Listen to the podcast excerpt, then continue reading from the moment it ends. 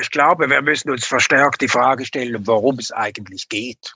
Wir haben äh, vergessen, wozu wir eigentlich Wirtschaft und was wir eigentlich mit dem Ganzen erreichen wollen. Good Work, der Podcast für gute Zusammenarbeit und innovative Arbeitskultur.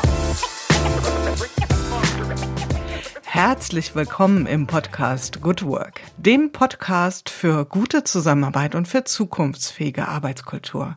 Mein Name ist Julie Jankowski und ich begrüße euch heute wieder in unserer Reihe Good Work Feature. Ihr erinnert euch, das ist die relativ neue Reihe im Podcast Good Work, wo wir einen themenzentrierten Blick auf das werfen, was uns künftig in unserer Arbeitswirklichkeit blühen oder bevorstehen wird. Und wir sind gerade dabei, wir sind, wenn wir das mal so begreifen wollen, an einer Art, ähm, ja, ich nenne es hier immer Abrisskante in der Arbeitswirklichkeit. Wir haben heftige Disruptionen erlebt und erleben sie immer wieder durch die veränderten Rahmenbedingungen vor dem Hintergrund von Covid-19. Also das heißt, ein Großteil der Menschen, die sonst ins Büro fahren, sitzen jetzt im Homeoffice mit allem, was dazugehört.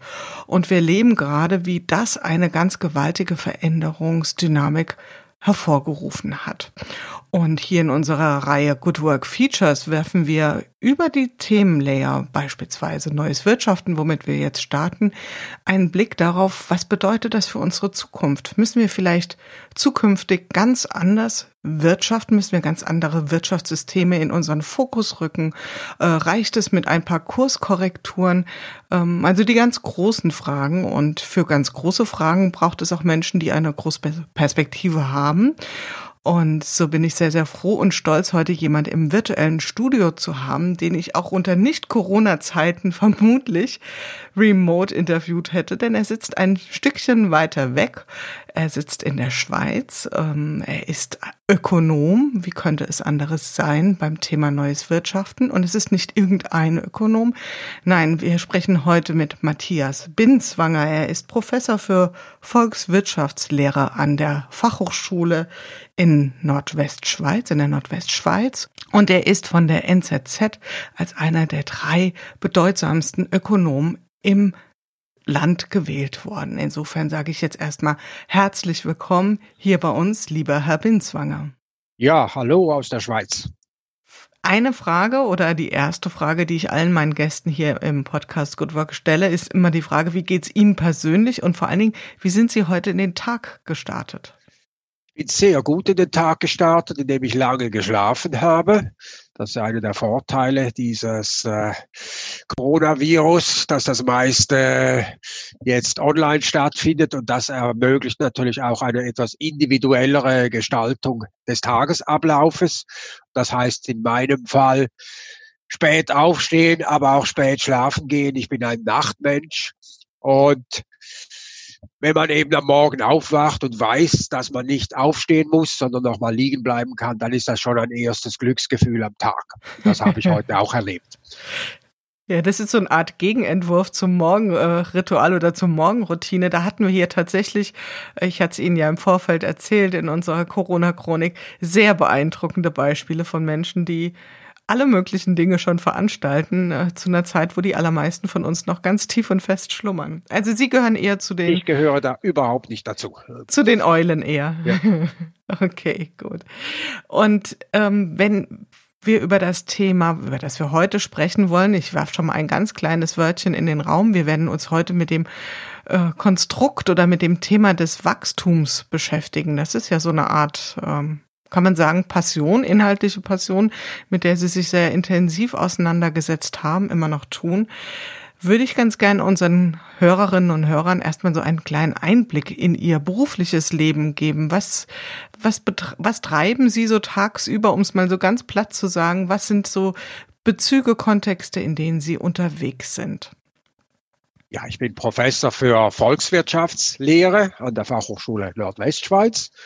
Das heißt, mein Berufsalltag, der besteht eigentlich aus einer Mischung von Lehre, Forschung, von Vorträgen, die ich halte, von Schreiben natürlich auch von einerseits äh, Beiträgen für Zeitungen, Zeitschriften, andererseits dann aber auch eher Forschungsberichte, die ich natürlich auch machen muss, das dann wieder in Zusammenarbeit, in Zusammenarbeit mit äh, meinen Mitarbeitern. Das heißt, es ist eigentlich relativ äh, bunt gestreut. Kein Tag ist wie der andere genau. Aber das Schöne an meiner Arbeit ist, ich kann mehr oder weniger selbst bestimmen, mit welchen Inhalten ich mich beschäftige und kann deshalb tatsächlich auch häufiger Dinge tun, die mich interessieren. Und das hilft natürlich auch zu einem glücklichen Leben oder ist ein wesentlicher Beitrag zu einem glücklichen Leben. Und da haben Sie schon ein zweites Wort in die Waagschale geworfen, über das wir heute auch sprechen wollen, nämlich das Thema Glück. Wie verhält es sich mit Wachstum und Glück zueinander? Da können wir gleich ganz schön tief eintauchen. Aber bleiben wir vielleicht noch mal einen ganz kleinen Moment bei Ihnen. Wir hatten ja im Vorfeld ein äh, kurzes Telefonat und ähm, vielleicht kann man an der Stelle auch erwähnen, Sie sind ja kann man sagen, fast in das Thema Ökonomie reingeboren worden. Ihr Vater war auch ein sehr bedeutender Ökonom in der Schweiz, Hans-Christoph Binswanger. Und äh, war das so eine Art Selbstverständlichkeit oder irgendwie so eine Art äh, Geist, der in Ihrem Hause herrschte, dass Sie sich mit diesen Themen äh, beschäftigt haben? Oder war es vielleicht eher sogar so ein Zufall, dass Sie wieder dort gelandet sind, äh, was Ihre Familie Ihnen vielleicht in die Wiege gelegt hat? Ja, ursprünglich war ich gar nicht auf dieser Linie. Das heißt, ich habe damals nach der Matura in der Schweiz angefangen mit Chemie. Also ich habe zuerst Chemie studiert, zwei Semester, und dann gemerkt, dass mich das nicht wirklich interessiert und mir dann überlegt, ja, was könnte man stattdessen tun? Und mich dann angefangen, auch etwas mit Volkswirtschaftslehre zu beschäftigen. Und dann fand ich das plötzlich dann doch interessant und habe das studiert und wurde damit auch natürlich mit den Meinungen meines Vaters konfrontiert. Wir haben eigentlich schon immer über diese Themen auch gesprochen äh, zu Hause. Und auf diese Weise bin ich dann auch zu diesem Wachstumsthema gelangt.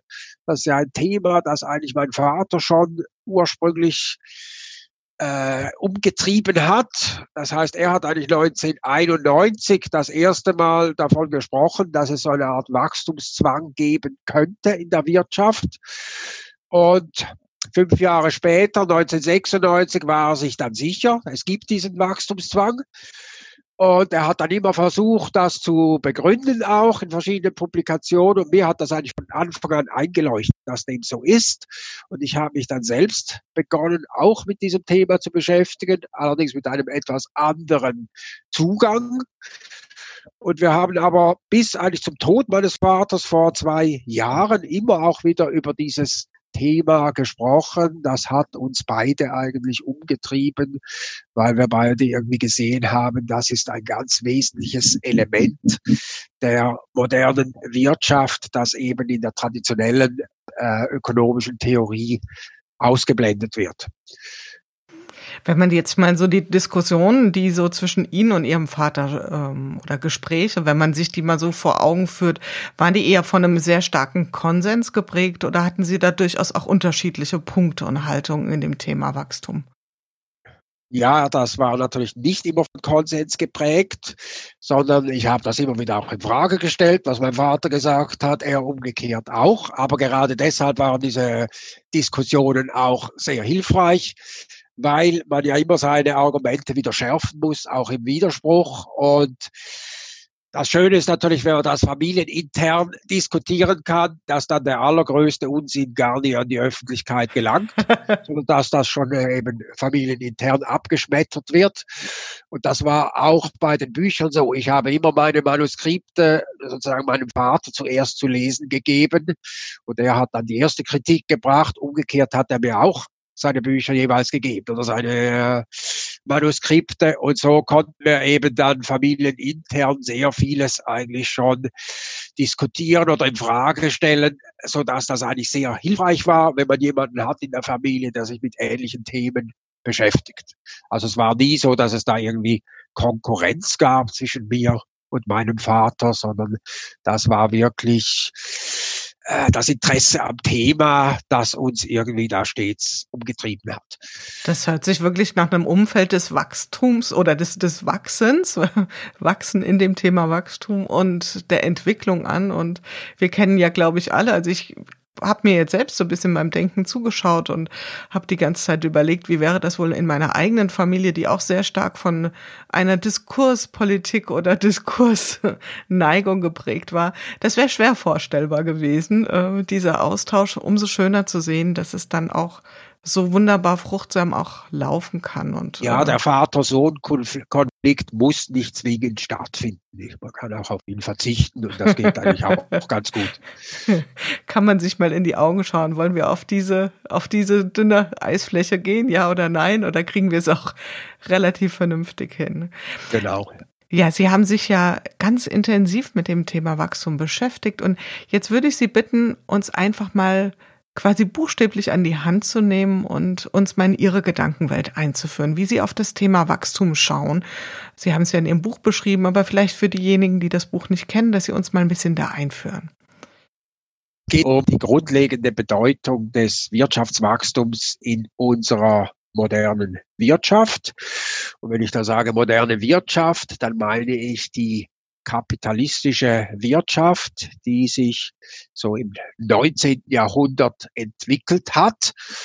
Und wenn ich dann kapitalistischer Wirtschaft spreche, dann ist das nicht wertend gemeint, sondern da meine ich einfach eine Wirtschaft, in der Kapital der wichtigste Produktionsfaktor ist neben der Arbeit.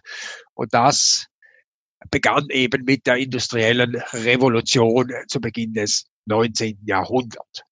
Und diese Wirtschaft, die ist jetzt gleichzeitig auch geprägt durch eine Art Wachstumszwang.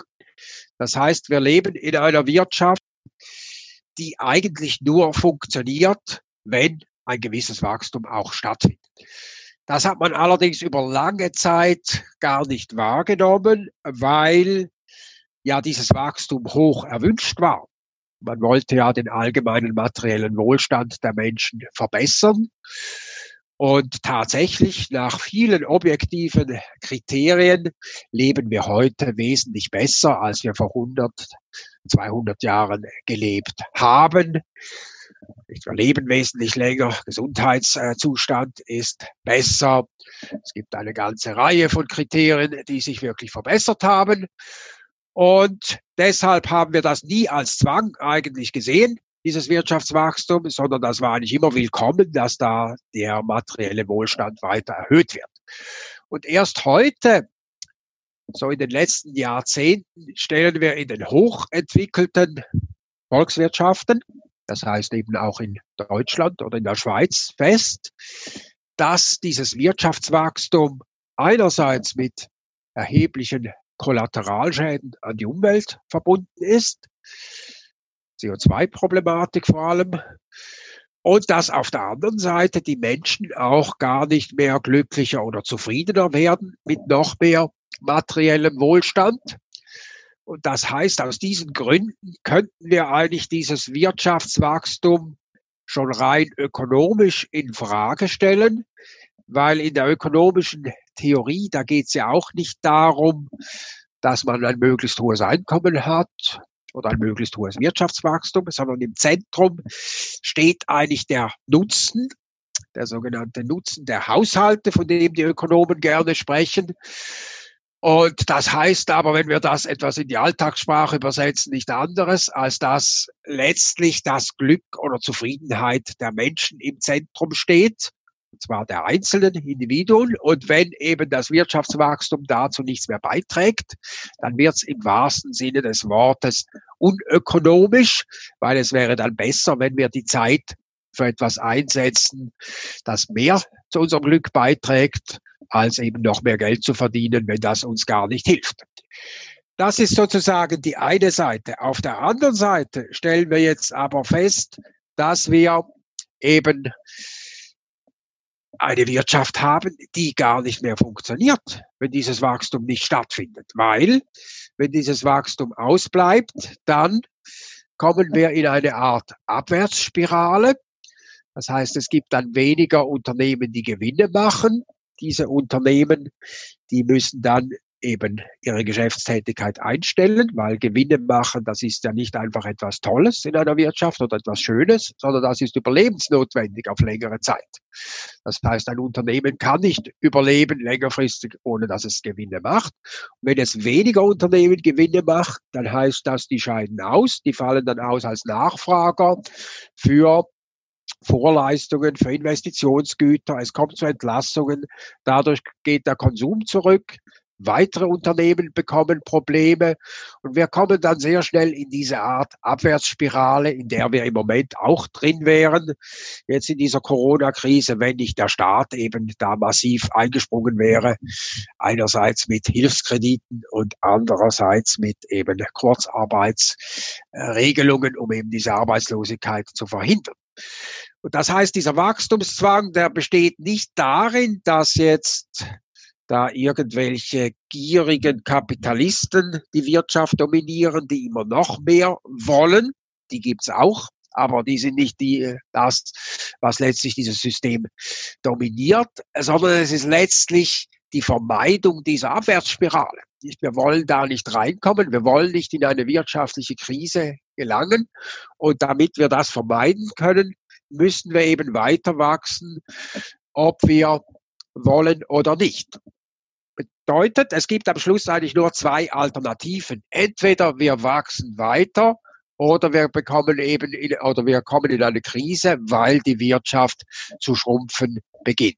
Und das ist am Schluss dieses Dilemma, in dem wir im Moment stecken. Wir sehen auf der einen Seite, trägt das Wachstum nicht mehr dazu bei, dass wir glücklicher oder zufriedener werden.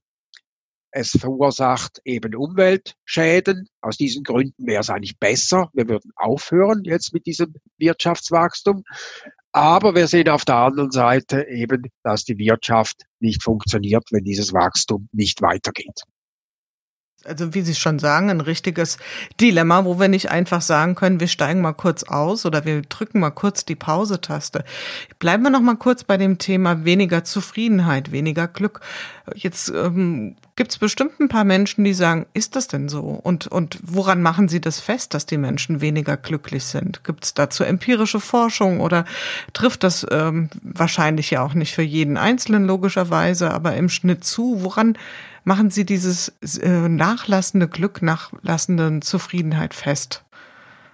Ja, das wäre natürlich toll, wenn wir Messgeräte hätten, an welche wir die Menschen anschließen könnten, die uns dann einen objektiven Glückswert anzeigen würden.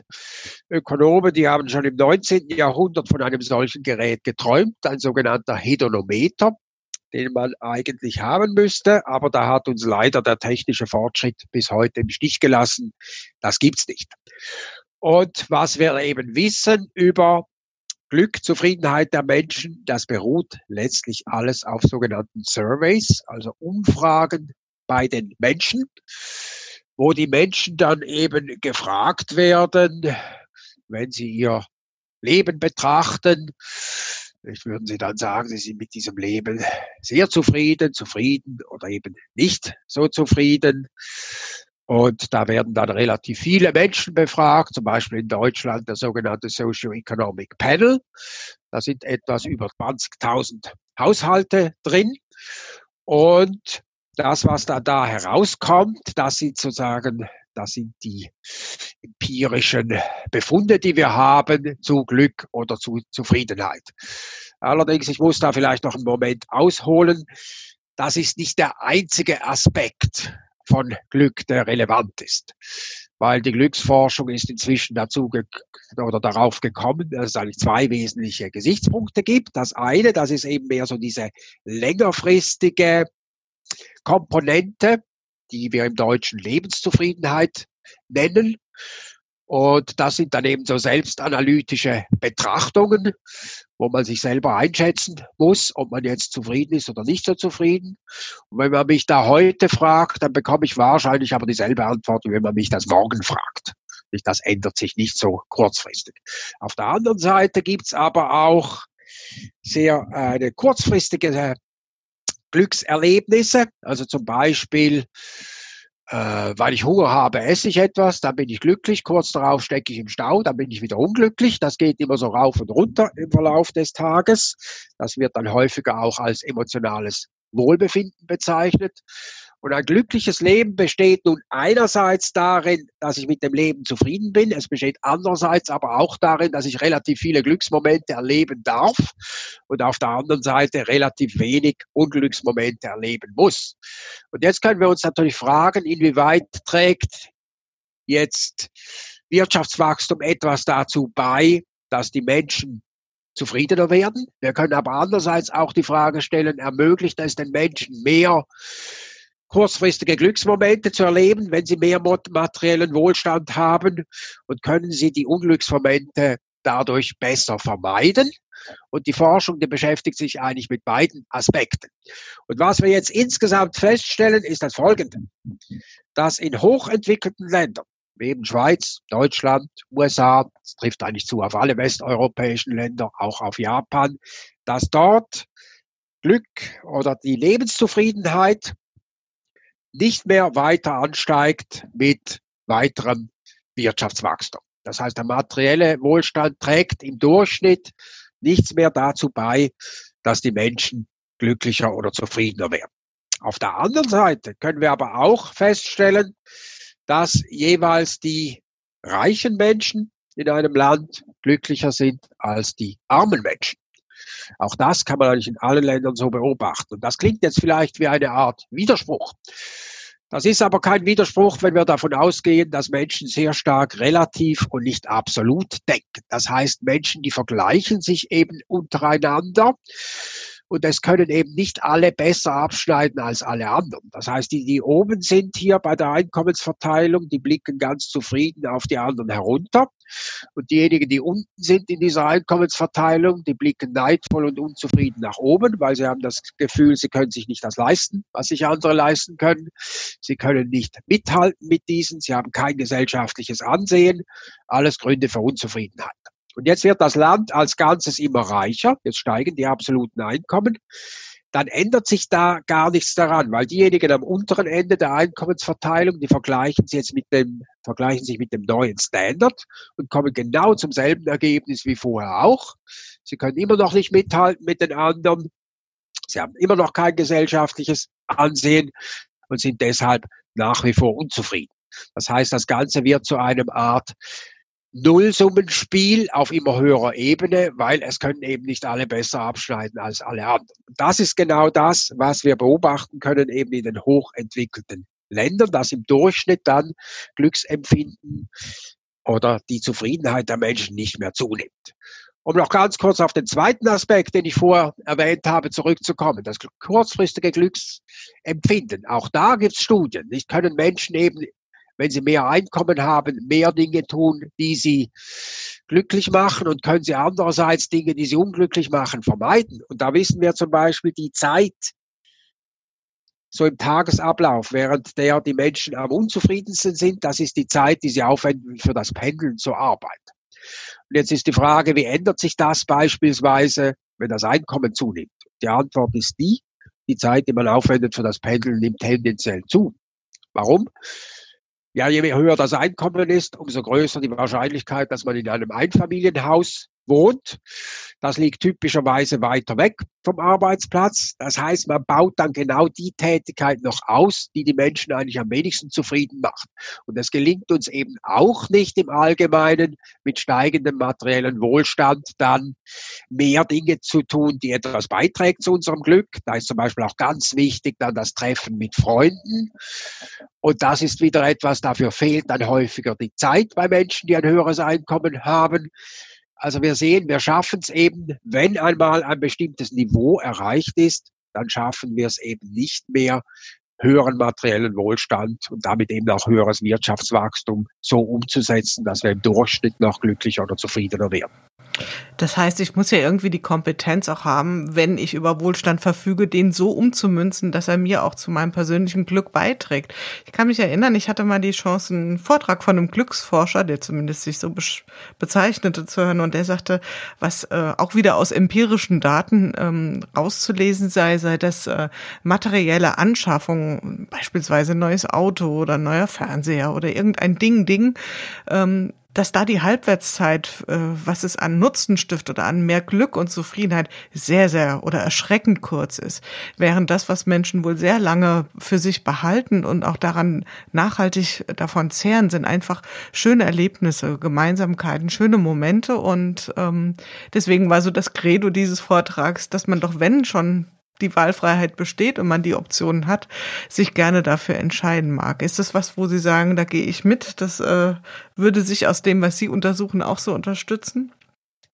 Ja, das ist eigentlich genau die Anspruchstretmühle, die ich in meinem Buch äh, Die Tretmühlen des Glücks beschrieben habe. Da sind vier sogenannte Tretmühlen beschrieben, die eben äh, dazu führen, dass die Menschen zwar daran glauben, dass sie mehr materieller Wohlstand glücklicher macht, dieses Glück aber dann nachher nicht eintrifft.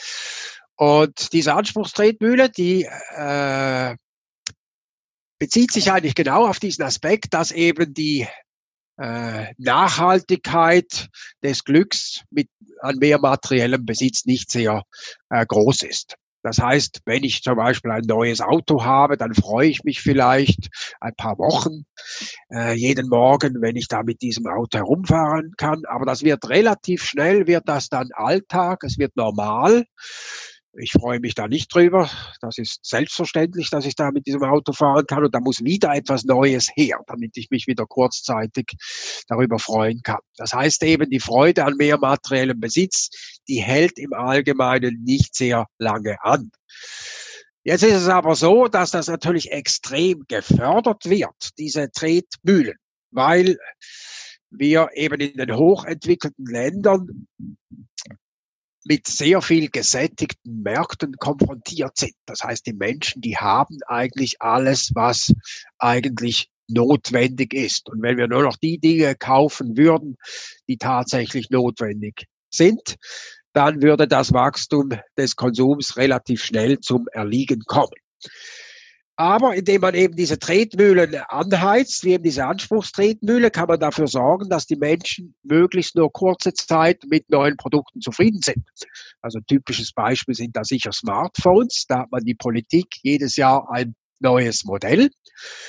Und das heißt, es werden jetzt ganz tolle neue Smartphones angepriesen für das Jahr 2020, die möglichst etwas können, was das Vorgängermodell von 2019 nicht kann sodass möglichst viele Menschen dann nicht mehr zufrieden sind mit dem Vorgängermodell. Im nächsten Jahr 2021 wird man dann aber dafür sorgen, dass die Menschen auch mit dem Modell des Jahres 2020 möglichst nicht mehr zufrieden sind, sondern wieder ein neues Modell kaufen, damit eben auch das Wachstum des Konsums weitergeht. Das heißt, dieser Wachstumszwang der Wirtschaft führt eben letztlich dann dazu, dass auch diese Tretmühlen des Glücks angeheizt werden und dass die Menschen eben weiterhin möglichst daran glauben, dass ihr Glück oder ihre Zufriedenheit vor allem auch vom äh, materiellen Wohlstand abhängt. Ja, das ist ja tatsächlich schon ein bisschen perfide, dass ausgerechnet das System, das mich ja auf ein mutmaßlich höheres Niveau an Zufriedenheit äh, katapultieren sollte und an mehr Wohlstand und, und äh, mehr Einkommen, dass das dann quasi sich als regelrechte Fußfessel erweist. Und jetzt gehen wir mal, das ist das, was Sie schildern, ist ja das, was der Einzelne vielleicht erlebt. Ähm, ich würde gerne noch mal so eine Perspektive aus gesellschaftlicher Sicht drauf werfen. Ich kann mich erinnern, es ähm, so aus meinen volkswirtschaftlichen Grundkenntnissen noch, dass ja gerade so von Neoliberalen sehr stark dieser Trickle-Down-Effekt oder die Theorie äh, diskutiert wurde, die ja sagt, wenn es, auch wenn die Schere auseinandergeht, also die Wohlstandsverhältnisse eben nicht gleich sind, dann wird ein relativ hoher Wohlstand der oberen äh, Einkommensschichten dafür sorgen, dass es eben durchsickert, dieses Trickle-Down. Wie stehen Sie dazu? Können Sie das sehen oder sagen Sie, das kann man eigentlich vom Tisch fegen. Diese Theorie, die ist äh, nicht haltbar. Ja, das ist letztlich immer eine Gratwanderung eigentlich. Nicht? Man kann natürlich nicht einfach alles gleich machen in einer äh, Wirtschaft, weil dann äh, fehlt tatsächlich dieser Motor, sozusagen, dass Einzelne die Wirtschaft vorantreiben, letztlich auch mit Motiven, die gar nicht eben das Allgemeinwohl wirklich fördern wollen. Auf der anderen Seite stimmt es natürlich auch überhaupt nicht, dass das automatisch so ist, dass es zu diesem Trickle-Down kommt.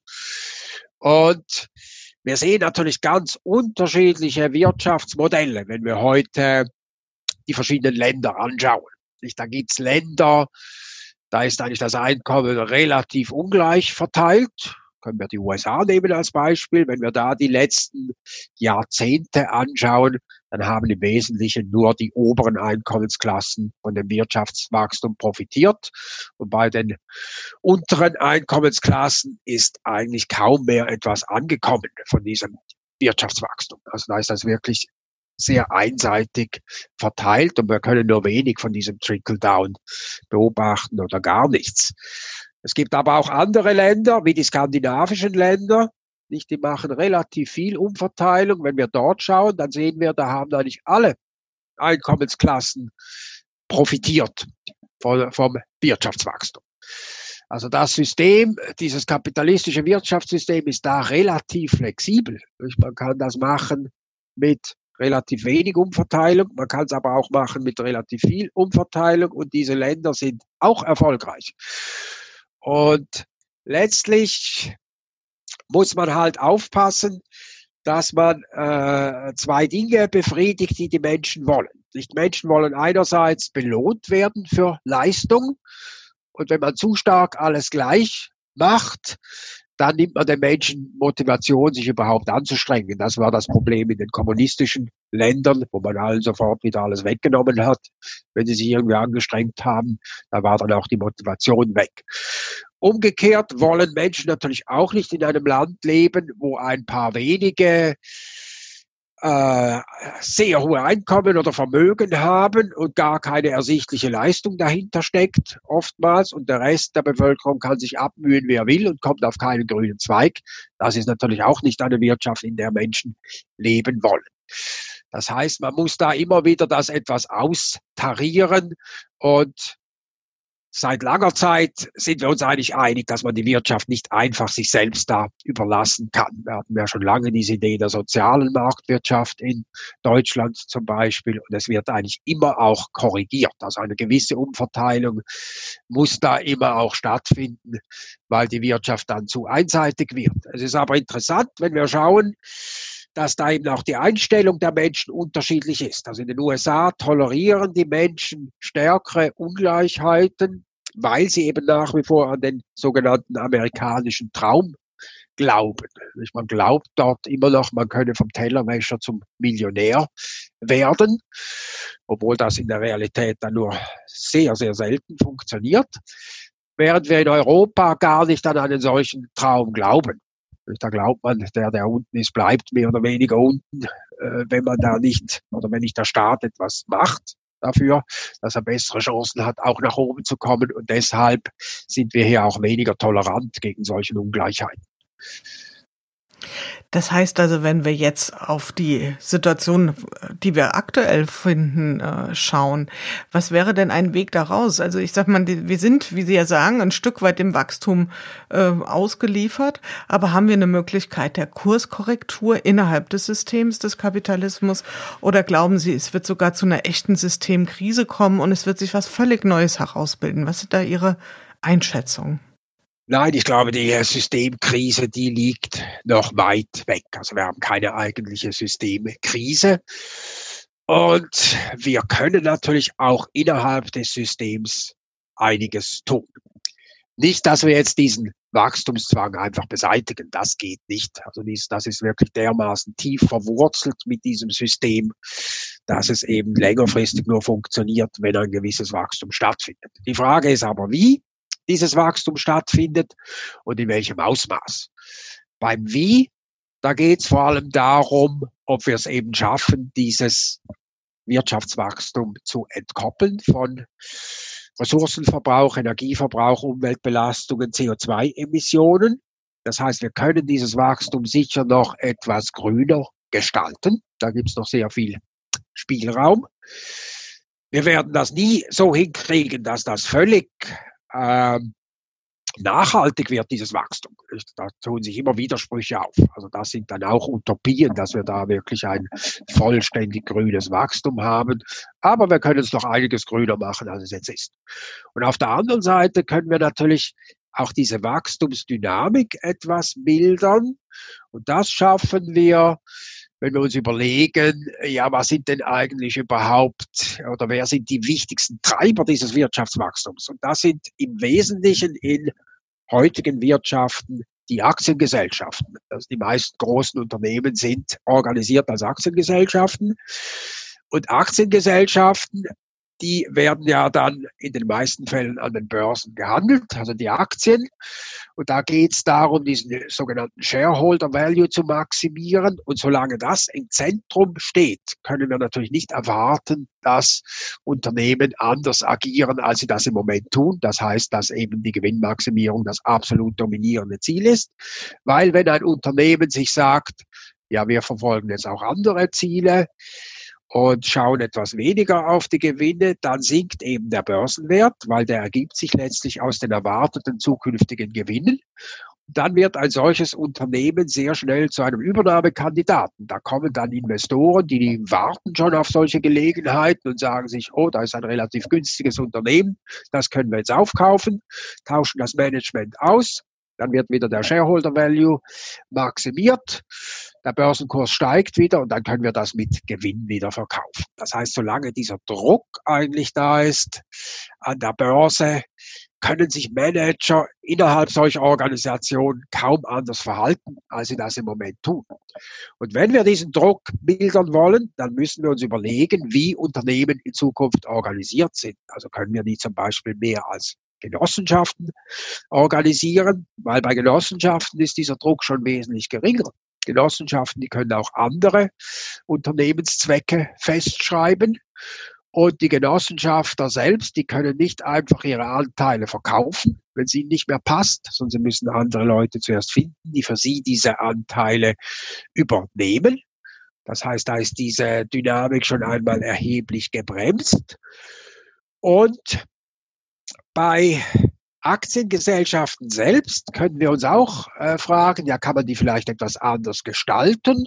Können wir vielleicht Aktien so äh, machen, dass die auch eine begrenzte Laufzeit haben, wie zum Beispiel 20 Jahren?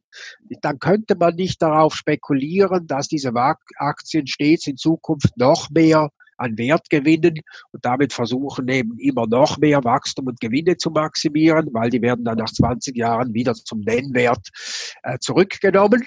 Da gibt es natürlich immer noch im Unterschied zu Obligationen den Gewinn, der variiert über den Zeitverlauf und damit auch die Dividenden, die ausgezahlt werden. Aber wir würden natürlich etwas von diesem langfristigen Druck, stets das Wachstum zu maximieren, auch hier wegbekommen. Also wir haben auch da Möglichkeiten, sicher diese Wachstumsdynamik zu mildern. Aber in allen Fällen, wenn ich das jetzt mal so zusammenfassen darf, ist das ja eine Form der Regulierung. Also wir greifen ein, äh, um eben diese, das ist, sagen wir mal, entfesselten Kapitalismus ein Stück weit wieder einzufangen und den in eine andere Richtung zu, zu ähm, sagen wir, einen Impuls in eine andere Richtung zu geben. Wer müssten denn an der Stelle jetzt ähm, Akteure sein, die da in die Gestaltung mit einsteigen? Also Sie haben ja jetzt ein paar Gesellschaftskonzepte vorgestellt, also Organisationen Organisationskonzepte wie beispielsweise Genossenschaften, aber auch auf höherer Ebene. Also das äh, World Economic Forum beispielsweise spricht ja auch vom Great Reset, also von der, vom großen Neustart.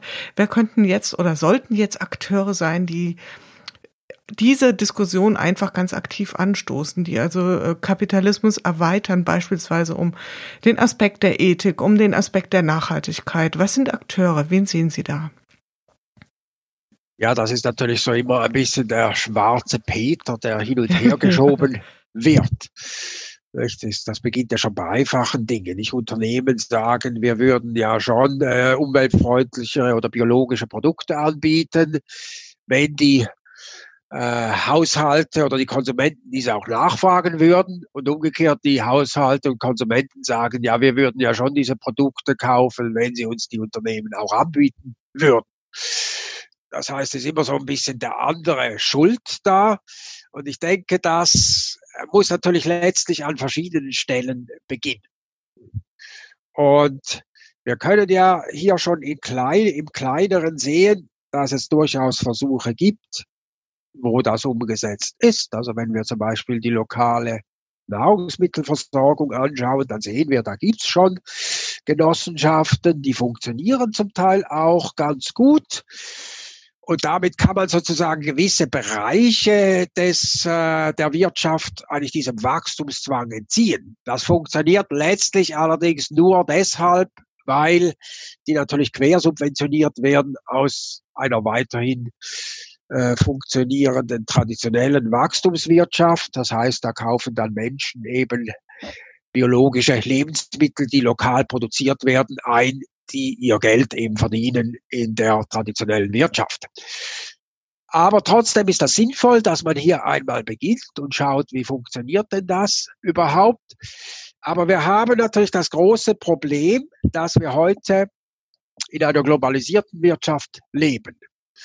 Und wir bei den Dingen, die lokal produziert werden, dort im kleinen Rahmen können wir relativ leicht umstellen.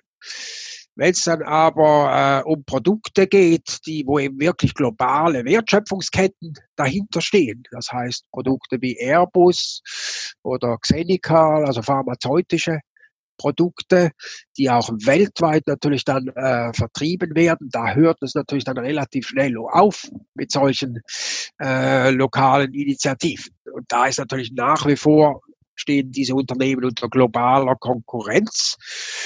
Und da ist es natürlich schwierig jetzt wegzukommen einfach von dieser traditionellen Wachstumswirtschaft, auch von der traditionellen Aktiengesellschaft, weil jetzt natürlich noch zusätzlich dieser Konkurrenzkampf ist zwischen USA, Europa und China und die Chinesen natürlich noch viel schneller wachsen als wir und dann kommt umgekehrt der Druck, ja, jetzt müssen wir aber auch wieder stärker wachsen, damit wir da nicht vollständig von den Chinesen an den Rand gedrängt werden. Das heißt, es braucht da letztlich natürlich auch Bemühungen auf internationaler Ebene. Das heißt jetzt aber nicht, dass wir einfach nichts tun, sondern ich denke gerade ein Land wie die Schweiz, aber auch Deutschland, die können durchaus einmal aufzeigen, dass eben gewisse in gewissen Bereichen der Wirtschaft Unternehmen auch anders funktionieren können. Und wenn man das dann sieht, dann kann man sich überlegen, ja, wie können wir das vielleicht auch in etwas größerem Rahmen sinnvoll umsetzen. Also ich denke, man muss da einfach mal beginnen. Das ist aber ein langfristiger Prozess. Wir können nicht von heute auf morgen diese Wirtschaft einfach umkrempeln. In meinem Kopf entstand jetzt gerade dieser verrückte Gedanke, ähm, was wäre es, wenn der äh, Anti-Corona-Wirkstoff, also der, der, Impfstoff als Genossenschaft organisiert wäre, ja? Tatsächlich ein wahrscheinlich sehr absurder Gedanke, aber tatsächlich fand ich den ja. Gedanken jetzt auch nochmal gut zu sagen, Vielleicht sollten wir uns erstmal überlegen, was sind denn Themen oder Produktfelder, wo es besonders wichtig und sinnhaft ist. Weil das haben wir ja jetzt gerade erlebt. Äh, wie schlau ist es, dass wir 98 ähm, oder 95 Prozent unserer Antibiotika in einer äh, Stadt in China produzieren lassen. Und wenn dort irgendwas passiert, was auch immer, dass dann hier der gesamte Markt zusammenbricht. Also das haben wir gesehen. Und äh, das ist tatsächlich auch nochmal der Punkt, damit wir gerade nochmal so unsere unsere Schleife hin zu Corona kriegen, steckt denn da jetzt ein Thema äh, Entschuldigung, steckt denn jetzt in dem Thema Corona eine echte Chance drin? Wenn ich darauf gucke, dass Menschen sagen, ähm, ich habe da so meine Zweifel mit Wachstum, vielleicht sogar Menschen, die vorher das ganz anders bewertet haben. Ja? Wenn wir auch die, die Grenzen des Wachstums jetzt auch sehr eindrücklich sehen, ist jetzt eine Chance, ähm, vielleicht auch radikalere Veränderungen einzuläuten? Ja, ich denke, wir sehen es gerade bei diesen sogenannten lebensnotwendigen Produkten. Da denken wir natürlich in erster Linie an Nahrungsmittel. Und da ist ja das eigentlich auch schon lange akzeptiert, zumindest in der Schweiz, dass die Versorgungssicherheit eine wichtige Rolle spielt, aufgrund negativer Erfahrungen, die man schon im Ersten Weltkrieg gemacht hat, wo die Lebensmittelversorgung zusammengebrochen ist. Damals war man abhängig vom Ausland, weil man die Nahrungsmittelproduktion zum Teil aufgegeben hat in der Schweiz. Und das ist eigentlich schon lange ein Entscheid gegen den Markt. Nicht? Weil wenn wir rein ökonomisch denken würden, dann hätten wir die Landwirtschaft in der Schweiz schon lange aufgeben können, weil die ist viel zu teuer. Nicht? Aber aus diesem Grund, aus einigen anderen auch noch, erhalten wir diese Landwirtschaft. Das heißt, da steht einmal nicht einfach nur die Ökonomie im Vordergrund, sondern es gibt eben andere wichtige Ziele, die da auch tatsächlich sich auf die Politik ausgewirkt haben. Und jetzt haben wir gesehen, es gibt auch andere lebensnotwendige Produkte, wie zum Beispiel eben einige medizinische Grundstoffe. Und auch da haben wir gesehen, ist nicht gut, wenn man da einfach nur von einem Wirtschaftsstandort abhängig wird. Ist vielleicht doch gut, wenn man gewisse Dinge auch selber produzieren kann und in der Lage dazu ist. Und ich denke, in dieser Hinsicht war diese Corona-Krise durchaus hilfreich, dass sie aufgezeigt hat, es gibt da gewisse Risiken und die muss man ernst nehmen. Und aus diesem Grund äh, werden dann auch andere Ziele in der Wirtschaft äh, wichtiger neben eben diesem Wachstumsziel, das natürlich weiterhin dominiert. Die Gefahr ist allerdings, dass man das sehr schnell wieder vergisst, nicht nach solchen äh, Krisen. Und was wahrscheinlich aber auch bleiben wird, das ist, dass wir auch gesehen haben, dass man eigentlich sehr viel vom Homeoffice aus machen kann. Das wird sicher auch bleiben. Das heißt, der Pendlerverkehr wird dadurch möglicherweise in Zukunft geringer sein. Und auch das ist ein Beitrag eigentlich zu einer nachhaltigeren Wirtschaft. Das heißt, es gibt durchaus so einzelne Impulse, die da gesetzt wurden, aber nicht jetzt in dem Sinn, dass wir nachher in einer anderen Wirtschaft leben wie vorher, oder alles bisherige in Frage stellen. Das geschieht natürlich nicht. Das ist auch nicht geschehen nach den Weltkriegen, ist auch nicht geschehen nach der Weltwirtschaftskrise. Und das waren noch viel stärkere Umwälzungen als jetzt diese Corona-Krise. Mhm. Und ich habe Gott, ich habe zugehört. Also das Thema Pendeln ist ja ein äh, ein Zufriedenheitskiller, wie Sie beschrieben haben. Also der nimmt uns ja Lebensglück und Lebenszufriedenheit. Und wenn das jetzt in größerem Umfang wegfällt, haben wir ja vielleicht an der Stelle tatsächlich auch wieder ein bisschen was gewonnen. Ja, da hätten wir tatsächlich eine Win-Win. Eine Win-Win in aller Hinsicht. Das heißt, genau. es ist nachhaltiger und es wirkt sich auch positiv auf das Glück der Menschen aus. Wir haben jetzt schon ganz viel von Ihrem Wissen hier profitieren können und auch Ihnen Ihren Gedanken zuhören können, was ganz, ganz schön war. Und ich würde da gerne auch noch das Gespräch sehr vertiefen, aber ich vermute mal fast, dass Ihr Kalender auch gut gefüllt ist mit äh, Themen, die es zu bearbeiten gibt. Deswegen eine Frage an Sie noch. Was äh, gibt es irgendwie außer Ihrem eigenen Buch natürlich, der Wachstumszwang, gibt es so etwas wie eine Literaturempfehlung, wenn jemand, der jetzt zuhört oder diejenigen, die jetzt zuhören, sich da vertiefend einlesen wollen? Gibt es irgendetwas, wo Sie sagen, hm, das ist so ein Buch, das hat mich so gepackt und das kann ich gut empfehlen? Das könnte ich jetzt nicht sagen, dass es da ein das ist immer gemein, Buch ja. Gibt, das eine Buch. Das mich da jetzt wirklich äh, geprägt hätte.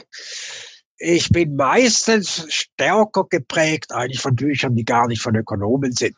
Aha. Zum Teil sind die interessanten ökonomischen Erkenntnisse gar nicht von Ökonomen selbst, sondern zum Beispiel le lese ich sehr gerne Aphorismen nicht? Zum Beispiel äh, von dem Polen Jerzy Stanislav Letz oder von dem Kolumbianer Nicolas Gomez Davila. Das sind die beiden größten Aphoristiker des 20. Jahrhunderts, würde ich sagen. Und wenn Sie die lesen, da sind zum Teil erstaunliche ökonomische Erkenntnisse auch drin in diesen Aphorismen, die mich wahrscheinlich stärker geprägt haben als jetzt wirklich echte ökonomische Literatur. Und das ist ja gerade die Kunst, in einem einzelnen Satz, in einer Betrachtung, in einem Gedanken die ganze Weisheit zu transportieren. Und deswegen erreicht das uns, glaube ich, auch sehr gut. Deswegen vielen herzlichen Dank an der Stelle schon mal. Und eine letzte Frage, äh, die kriegt jeder Gast hier gestellt im Podcast Good Work.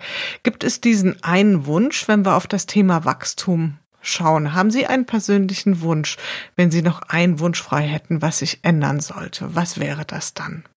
Ich glaube, wir müssen uns verstärkt die Frage stellen, worum es eigentlich geht. Wir haben äh, vergessen, wozu wir eigentlich Wirtschaft und was wir eigentlich mit dem Ganzen erreichen wollen. Und das, was früher einmal ein Mittel zum Zweck war, das Wirtschaftswachstum, Gewinne erzielen, das ist zum Endzweck selbst geworden und wir wissen gar nicht mehr, wozu wir das eigentlich alles tun. Und ich denke, diese Frage, die ist ganz zentral und dass wir uns wieder vermehrt darüber Gedanken machen in Zukunft. Auf den Punkt, lieber Herr Binzwanger. Wunderbar. Ich danke Ihnen für das tolle Gespräch, für Ihre Gedanken, für Ihre Zeit, für Ihre Energie, die Sie mit uns geteilt haben. Und ja, in unser aller Sinne wünsche ich, dass wir einen, auch vielleicht nach dem Gespräch, einen leicht veränderten Blick auf das Thema Wachstum und äh, wie nannten Sie es so schön? Die Tretmühlen des Glücks, ja. Die Tretmühlen des Glücks, wunderbar. Ich danke Ihnen für das Gespräch und wünsche Ihnen persönlich alles Gute. Vielen Dank, ist gerne geschehen. Ja, das war's wieder in unserem Podcast Good Work, dem Podcast für gute Zusammenarbeit und für zukunftsfähige Arbeitskultur. Wir schauen ganz genau hin, was gerade passiert in unserer Arbeitswirklichkeit und welche Form von Arbeitszukunft wir jetzt gerade in diesem Moment gestalten. Wenn euch das interessiert, das Thema, wenn euch die Art der Gespräche gefallen, schaltet wieder ein. Es gibt noch eine ganze Reihe von neuen spannenden Gesprächspartnern und von vielen Folgen, die wir hier in dieser Serie produzieren werden. Bis dahin, passt gut auf euch auf, eure Jule Jakowski.